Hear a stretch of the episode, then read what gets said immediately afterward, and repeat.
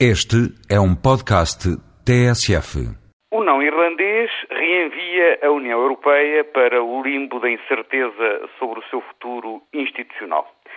Nas próximas semanas vai reinar a confusão.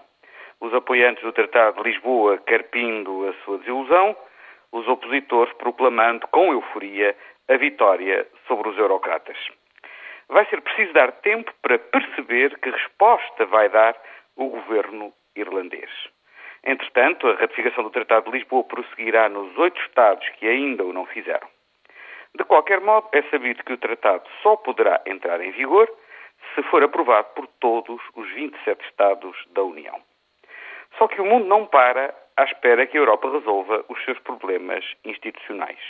O preço do petróleo e dos alimentos aí estão cotidianamente a lembrar-nos disso. Logo, o impasse sobre o Tratado não pode servir de alibi para que os chefes de Estado e de Governo da União, reunidos hoje e amanhã em Bruxelas, não respondam à crise energética, à crise financeira e à crise alimentar. Quanto ao Tratado de Lisboa, enquanto aguardamos uma proposta irlandesa sobre o impasse criado, o melhor por hora é voltar a ler Freud, mais especialmente o mito do eterno retorno.